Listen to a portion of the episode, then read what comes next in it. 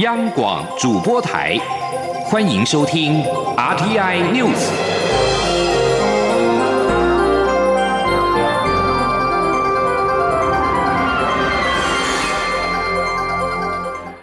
各位好，欢迎收听这节央广主播台提供给您的 RTI News，我是陈子华。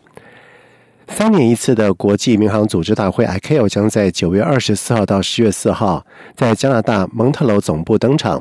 台湾曾经在二零一三年因 ICAO 理事会主席的邀请，以特邀贵宾的身份参加当年的 ICAO 大会，因中国打压，二零一六年未能再度受邀与会。而驻欧盟兼驻比利时代表处在今年表示，欧洲议会有台小组主席盖勒以及两位副主席科契夫和洛佩兹。另外，运输暨观光委员会议员葛塞克、保守党团议员波伦巴、人民党团议员史蒂芬尼斯等六位跨党团的议员，在六号联署致函 IQ 理事会主席阿里尤，呼吁邀请台湾出席今年的大会。联署信函当中表示。台湾为东亚重要的空中交通枢纽，但是台湾未能参与 IQ 的机制会议跟活动，导致无法及时完整取得最新的资讯跟规定，造成国际民航安全的严重漏洞。同时，信函当中表示，台湾定期参与 IQ 大会，有助于确保全球飞航安全，并且符合 IQ 无缝天空的目标。而欧洲议会挂党团议员强调，台湾参与 ICAO，并且以观察员的身份出席大会，对双方均具重要的利益。内政部次长华建群在今天表示，八年二十万户社会住宅的规划，要在明年第一阶段完成四万户的目标。目前是顺利进行，下一步直接新建社会住宅的方案跟规划，也将在九月报请行政院核定，预计在十月就会正式的对外说明。他并且重申，内政部有信心达成八年二十万户社会住宅的目标。记者肖兆平的报道。蔡英文总统上任后，全力推动八年二十万户社会住宅新办计划。内政部在六月的时候也向社会说明，目前全国已经完工与施工中的户数合计超过二点七万户，明年底更将超过第一阶段四万户的目标，有信心如期达成八年二十万户的社会住宅。内政部次长花敬群七号在国家住宅及都市更新中心与。与韩国土地住宅公社签署合作备忘录，进一步深化公宅与都更技术面的国际交流，引发关注。花敬群表示，二零二零年前达成四万户的目标，目前进度是顺利。下一步对新建基地的盘点也完成规划，预计十月就会正式对外说明。他说：“我们预计在呃这个月会报行政院核定，所以说大概在一两个一个月左右之后，我们可以正式对外面正式宣布，哦，那个十二万户要直接新建的社会住宅的整体的样貌，在哪些县市，由谁来做，中央做还是县市做？”不过，花敬群坦言，八万户的包租代管进度确实稍微慢一点，但他相信，当民间、产业与地方政府等环节都更加成熟后，就会以加速度方式成长。他说：“那本来是到明年底，希望到四万的目标，会落后大概一万多户。”但是我相信，后续因为当民间成熟，产业界的协力厂商也成熟，地方政府也成熟之后，后面的加速度会很快。我说八年二十万户的社会住宅这个政策，我真的很有信心。可以在八年的时候达标。花敬群进一步表示，台湾更大的问题在于都市更新，这牵涉到五六百万户的民间城乡翻新。他认为这部分台湾应该参考学习已经走五十年的韩国经验。中央广播电台记者施兆平采访报道。迈入第六年的台日岛屿音乐季在今年轮到在冲绳举办。台湾派出的音乐人阵容是相当坚强，有阿美族古谣吟唱传奇郭一南之子创立的蒋庆新与第二代马兰吟唱队，和两位入围金曲奖的原住民歌手。彻拉及拉卡乌茂等人，另外也将在冲绳县立博物馆美术馆举办岛屿工艺展，让冲绳的民众欣赏到台湾原住民的传统工艺技法。记者陈国维的报道。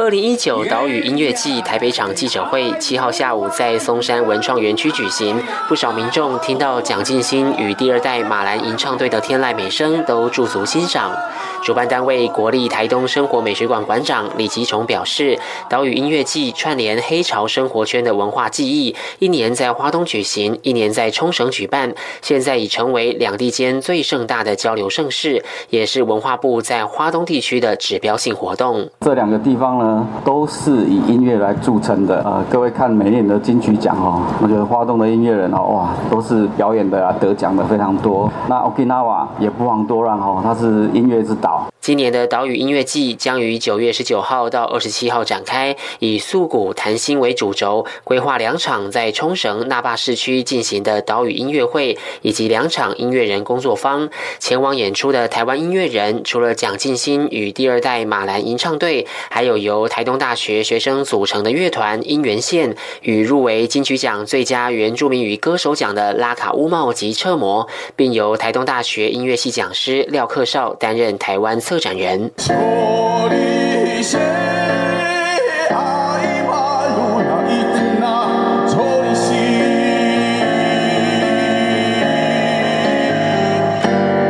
我很少看到，就是他除了音乐表演之外，还有深入到他社区里面去做交流，然后还跟音乐人做一个双方面共作的一个这个创作。这个是我在其他的音乐节或者是演唱会都从来没有看过的。今年的音乐季也结合岛屿工艺展，在冲绳县立博物馆美术馆展出五十多件丝线、木工、树皮衣等工艺品，展现花东原住民传统工艺的历史脉络及文化内涵。中央广播电台记者陈国维台北采访报道。天主教失智老人社会福利基金会在今天在台北新义区为宣导失智症举办了彩街快闪活动，希望透过对失智症的理解来终结歧视。而到场支持的卫福部长造司副司长周道军表示，在今年全台失智人口推估会有二十八万人，已经是台湾一定要面对的问题。记者肖兆平的报道。穿上橘色 T 恤，近百人的游行队伍在台北市信义区里特别抢眼。他们是天主教失智老人社会福利基金会、台湾居家服务策略联盟、安联人寿股份有限公司。以及金怡股份有限公司在七号联手发起的二零一九 Run 办台湾台北场活动，希望透过游行、踩街与快闪表演，让更多人认识失智症。天主教失智老人社会福利基金会社工主任陈俊佑表示，全球已经有五千万人有失智问题，且每三秒就增加一名失智患者，因此让社会对失智症有正确了解，已经是当务之急。不管是对预防、对照顾，都会很有帮助。他说。以往我们对失智有非常非常多错误的认识啊，你完蛋了，你得到失智症，有一天会大变乱涂，会变成一个自己都认不得自己的肖郎。那可是现在我们清楚，如果我们开始从我们的睡眠、从我们的运动、从我们的饮食各方面开始努力的时候，其实我们是大有希望跟大有可为的。所以今年 ADI 国际失智协会这个月国际失智症月的主题叫做 Let's talk about dementia and the stigma。我们中文就翻成来谈论失智，终结歧视。出席支持的卫生福利部长期照顾司副司长周道军表示，到今年为止，推估全台失智人口会有二十八万人，这可是占全体需要长照服务的人口约三分之一。但国内长期对失智症的关注并不高，也因此，近来政府积极加强宣导，因为失智症已经是台湾一定要面对的问题。他说：“平常心的态度来看待这样的一个失智症的过程，我们用好的方法来预防它，我们也找到好的方法来缓解它，那么失智的台湾就不会是一个梦魇。”失智老人社会福利基金会表示，失智症成因复杂，且目前也没有解药。但很多研究已经认为，睡眠不足、缺乏运动、饮食不均衡等因素与罹患失智症有关。因此，他们希望社会及早认识失智症，除了减少歧视，也能自我预防。中央广播电台记者肖兆平采访报道。由国立台湾艺术大学策划、为期三个多月的大台北艺术节将在九月二十七号登场。而今年汇集了大观国际表演艺术节、超领域国际展以及法国电影十月天，要让国内外的观众感受到台湾满满的艺术能量，并且力挺香港人民。由香港华语堂艺术策划所带来的室内歌剧《鬼恋》，为艺术节打头阵。记者陈国维的报道。大台北艺术节集结展演映等三大元素，将于九月二十七号到明年一月二十号举行。在展的部分，由台湾艺术大学校长陈志成亲自担任总策展人，以“现实动态超领域国际展”为题，邀请国内多个专业领域机构团体合作，寻觅艺术未来机制。其中，孤岩卓云植物保种中心、工业技术研究院服务系统科技中心等单位，将与艺术家共同创作，试图从保育植物所创造的生态景观，到人体生理运作中的生长，以及虚拟实境的感知，呈现电讯媒介下的数位化身躯，回归自然原乡的心境。在表演艺术方面，陈志成表示，今年有九档演出，并以香港周的节目《鬼恋》打头阵，阐述挑战信仰与现实禁忌的人性。这是来自文学家徐虚的同名短篇小说，由编剧家易恒改编及撰写文本。居欧洲的日籍导演兼为有指导，再加上指挥家廖国敏及香港台前幕后的制作团队共同呈现。我们当然挺香港啊，那我们也把香港啊一个重要的节目，这个节目是陈清呢啊他的编曲，然后改编剧本，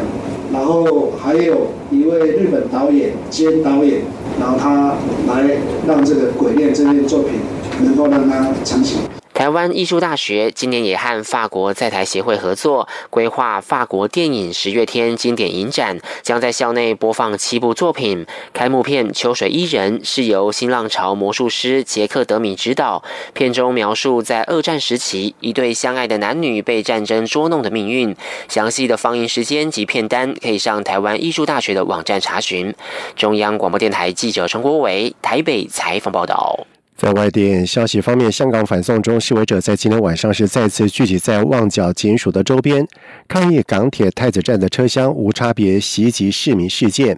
而太子站附近的高架桥墩则被喷上了生药。见人死要见尸的标语，而示威者除了镭射笔照向警署大门以及建筑物之外，并且在现场高喊“还我八三一真相”、“光复香港”、“时代革命”等口号。而到了晚上八点多的时候，黑衣勇武示威者在弥敦道以及太子道西一带的马路上设置路障，在八点四十分左右再次点燃的路障，引发熊熊大火。十分之钟之后，由消防人员扑灭，让防暴警察是再上演街头清场的行动。这在下午所发起的机场交通压力测试，因为港警在香港机场以及港铁东涌站等周边提前部署，进出的机场并没有发生交通停摆的状况。另外，德国总理梅克尔延续过去访问中国时私下会见公民社会代表的传统，在六号晚上在北京会晤了维权律师，讨论中国律师的处境跟人权的状况。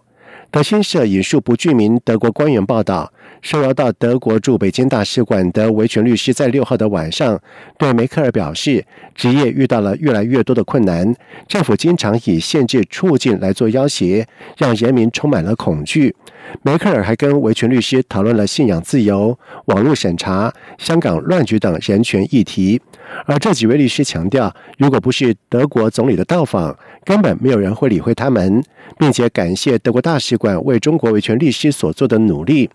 梅克尔在去年五月访问北京的时候，也私下会晤了身陷囹圄的律师王全章的妻子李文足，以及余文生的妻子许燕，表达他对中国维权律师处境的关心。伊朗在今天表示，现在他们有能力把浓缩铀的纯度提高到百分之二十以上。尽管他们没有立即这么做的计划，但是列强可能挽救二零一五年核子协议的时间已经所剩不多。二零一五年的核子协议是借由限制伊朗的核子计划，交换国际放宽对伊朗的制裁。而签署这份协议的列强包括有美国、英国、法国、德国、俄罗斯以及中国。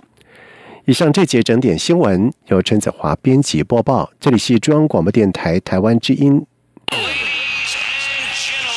这里是中央广播电台。台湾之音。